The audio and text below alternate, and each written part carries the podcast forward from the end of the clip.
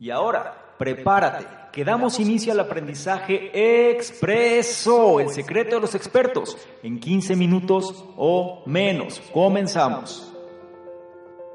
Hey, estás a punto de descubrir las tres cosas que aprendí del libro La Guía Oficial de TED para hablar en público. Si quieres saber de qué manera puedes cautivar a tu audiencia, te invito a que te quedes y revises esto que traigo a continuación excelente, que hayas querido aprender más, excelente, que te interese mejorar en cada una de los aspectos de tu vida. Aquí vamos a hablar un poco sobre uno de los temores principales. Se dice que el temor principal, más bien, del ser humano es hablar en público.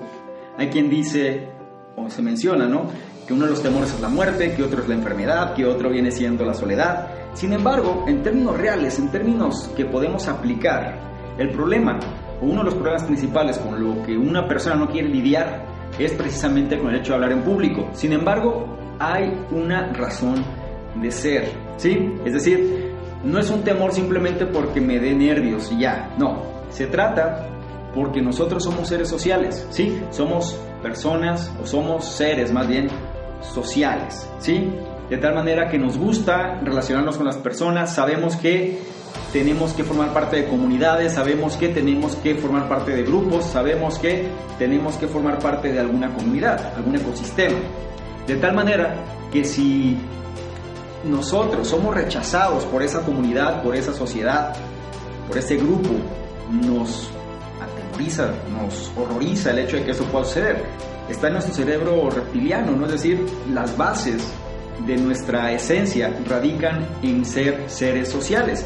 Y una de las cosas que más vamos a cuidar nosotros como seres humanos es nuestra reputación, ¿sí? Por eso el hecho de hablar en público puede ser tan complicado, porque al final vas a exponerte ante una audiencia y esa audiencia va a criticarte, va a juzgarte, va a tener una opinión de ti, una opinión según sea el caso, y, y eso puede de alguna manera, pues, que ciertos temores salgan, ¿no? Por ejemplo, puede ser ignorado, puede ser rechazado, puede ser que la gente se burle, ¿no? Son, son cosas que cuando alguien expone algo, pues puede pensar que eso va a pasar.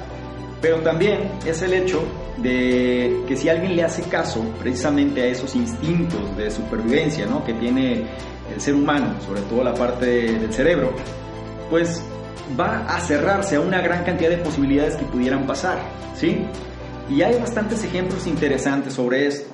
Entonces, este libro la guía oficial de TED para hablar en público nos ayuda a entender precisamente por qué es que tememos, primero, por qué es que no nos gusta muchas veces exponernos, pero de ahí los ponentes expertos de TED te dicen qué es lo que tienes que hacer. Te voy a decir tres cosas que aprendí precisamente de este libro. Y el primero es que todos tenemos algo que compartir, ¿sí?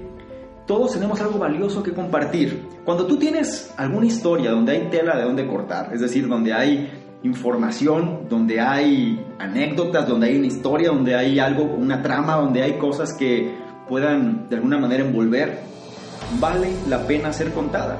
La manera de diseminar las ideas es importante que nos acostumbremos a diseminarlas. Es importante que sepamos exactamente cómo poder esparcirlas. ¿Sí? ¿Por qué? Porque muchas veces nos quedamos con esas ideas en nuestra cabeza pensando uno, que a nadie le van a interesar, pensando dos, que no valen la pena, pensando tres, que para qué lo digo si al final puedo quedar en ridículo, pensando cuatro, oye, ¿sabes qué? Eh, prefiero mejor pasar desapercibido, desapercibida, ¿por qué? Porque no quiero que la gente me juzgue y todo esto viene a raíz de esos temores que tenemos como seres humanos, ¿sí? Nuestra base, nuestro instinto nos lleva a sobrevivir. De una manera sobrevivir es con la ley del mínimo esfuerzo, ¿ok? Pero cuando alguien se atreve a diseminar esas ideas, cuando alguien se atreve a compartirlas, entonces pues, sucede la magia, ¿no? Es decir, van a, van a pasar situaciones donde habrá gente que tenga empatía contigo y esta gente que tiene empatía contigo va a reforzar tu confianza. Eso es muy importante. Entonces, pero tú no lo vas a saber hasta que no lo compartas, ¿sí? El libro menciona anécdotas, muchos, ¿eh? es decir, muchas anécdotas en relación a personas oponentes que han ido.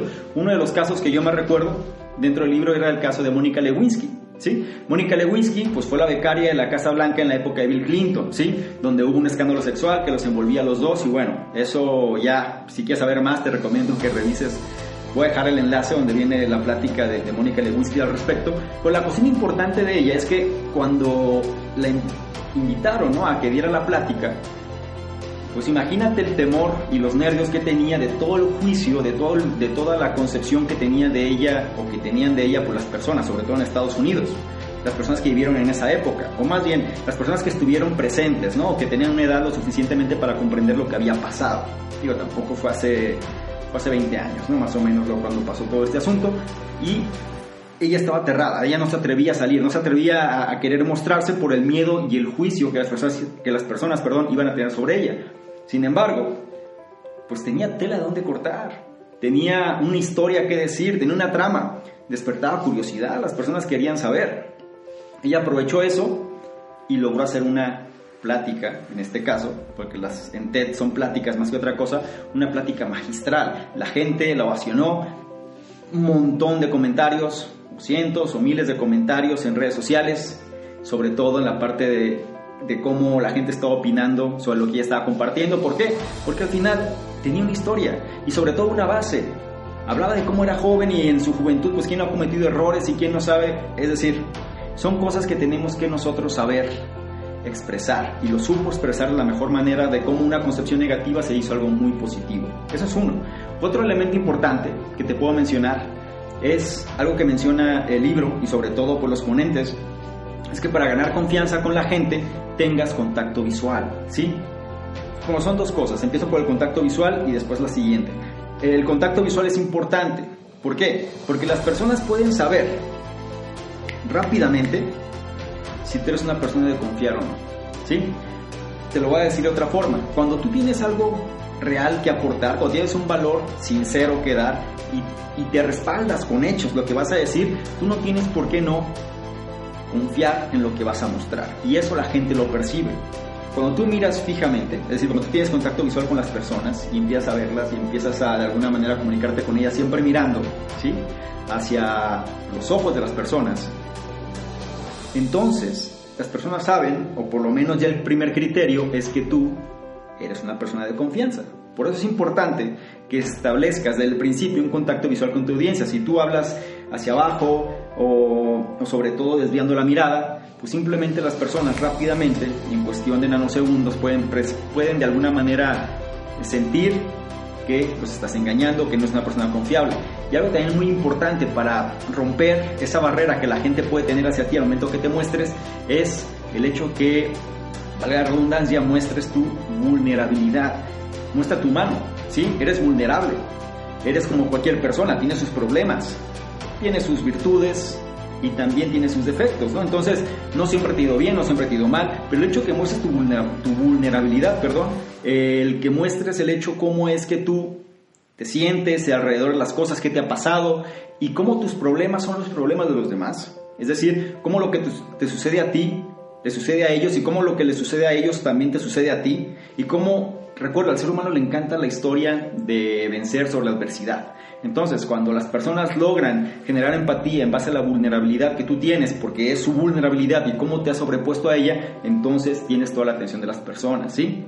Y otro punto importante es cuando vas a salir al escenario, normalmente cuando te vas a mostrar, es muy probable que tengas la adrenalina arriba. Es decir, que fluya por tus venas, que sientes prácticamente una necesidad de, pues, de hacer algo, porque tu cuerpo va a empezar a manifestarla, puede empezar a temblar, puede empezar a, mantener las manos sudorosas, puede empezar de alguna manera que no te puedes quedar quieto, entre otras cosas. Entonces necesitas empezar a entender cómo encauzar, ¿sí?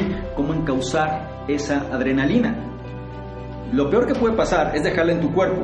¿Por qué sucede lo de, lo de la adrenalina? Sucede porque nosotros, digo, somos el resultado ¿no? de miles, cientos de miles, de ya decenas de miles más bien, de años de evolución como seres humanos, como Homo sapiens. ¿no? si me voy más atrás, pues estaríamos hablando de millones de años, ¿no? desde que surgió los primeros, los primeros, digamos, humanos. ¿no?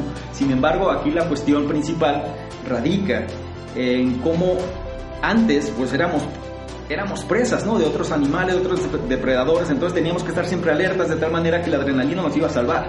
La adrenalina nos iba a ayudar a enfrentar ese problema o a escapar, según fuera el caso. Seguimos manifestando eso cuando sentimos temor, sentimos tensión, sentimos nerviosismo. La adrenalina nos ayuda a reaccionar y sobre todo a sobrevivir, ¿sí? Sin embargo, aquí el problema es cuando esa adrenalina pues no es un problema real que tienes enfrente, sino más bien es un problema mental, algún bloqueo, algún temor, algún nervio, y la adrenalina pues no, no tiene alguna manera de gastarse, ¿no? Se recomiendan ciertas cosas que te voy a sugerir cuando si te toca una situación de este tipo. La primera es utiliza esa adrenalina como coraje, ¿ok? Es decir, cuando alguien tiene miedo a hacer algo, siente coraje, porque siente impotencia y esa impotencia lo lleva de alguna manera a limitarse, ¿no? Pero dentro de la impotencia surge precisamente el coraje que se siente. Entonces, cuando tú sientes esa impotencia, es decir, quiero pero no me atrevo, utiliza ese coraje como fuerza. Y, sí, lo voy a hacer. ¡Pum! Y te lanzas. Independientemente de lo que suceda, te lanzas, ¿sí? Utilízala como coraje. Otra cosa importante es, es respirar, ¿sí? Es el uso de la respiración, las respiraciones profundas hacia el abdomen, ¿sí? Que el abdomen se infle, ¿sí? Que, que, sea, que sea el abdomen el que se expanda, no nada más la parte del pecho, sino el abdomen. Con tres, cuatro respiraciones profundas de este tipo, te aseguro que tu adrenalina va a bajar, te vas a empezar a relajar, ¿sí? Y otro factor importante radica en que hay que beber agua, ¿sí? Es decir, cuando alguien tiene la adrenalina, cuando tiene nervios y demás, se suele deshidratar más rápido.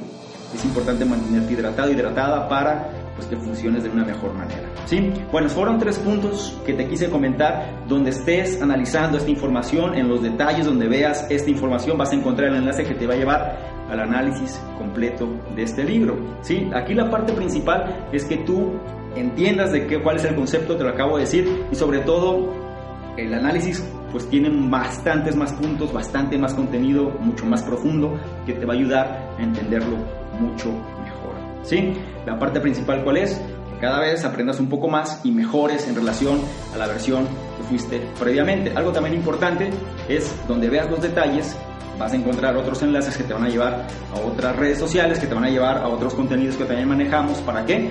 para que no te pierdas nada de lo que hacemos. Si eso te gusta, si eso te interesa, compártelo, comenta, te lo agradecería mucho y no se te olvide también que ya está la app del conocimiento experto, también los detalles vas a encontrar los enlaces para que la puedas descargar. Sin más por lo pronto me despido, soy Salvador Mingo del programa Conocimiento Experto y nos vemos en una próxima reseña. Chao. ¿Qué tal? Si disfrutaste este clip del pasado episodio de mi programa, entonces estoy seguro que amarás el libro que estoy por mostrarte. Se llama Conocimiento Experto, una vida con propósito, donde te muestro algunos de los mejores aprendizajes y las mejores enseñanzas que he adquirido de autores, mentores, líderes expertos y de mi propia experiencia, para que lo apliques en tu vida y ajustes tu estado mental hacia la buena vida tal como ha sucedido conmigo. Solo necesitas ir a conocimientoexperto.org diagonal una vida con propósito, donde te muestro los detalles para que te hagas del libro. Bien, recuerda conocimientoexperto.org diagonal una vida con propósito.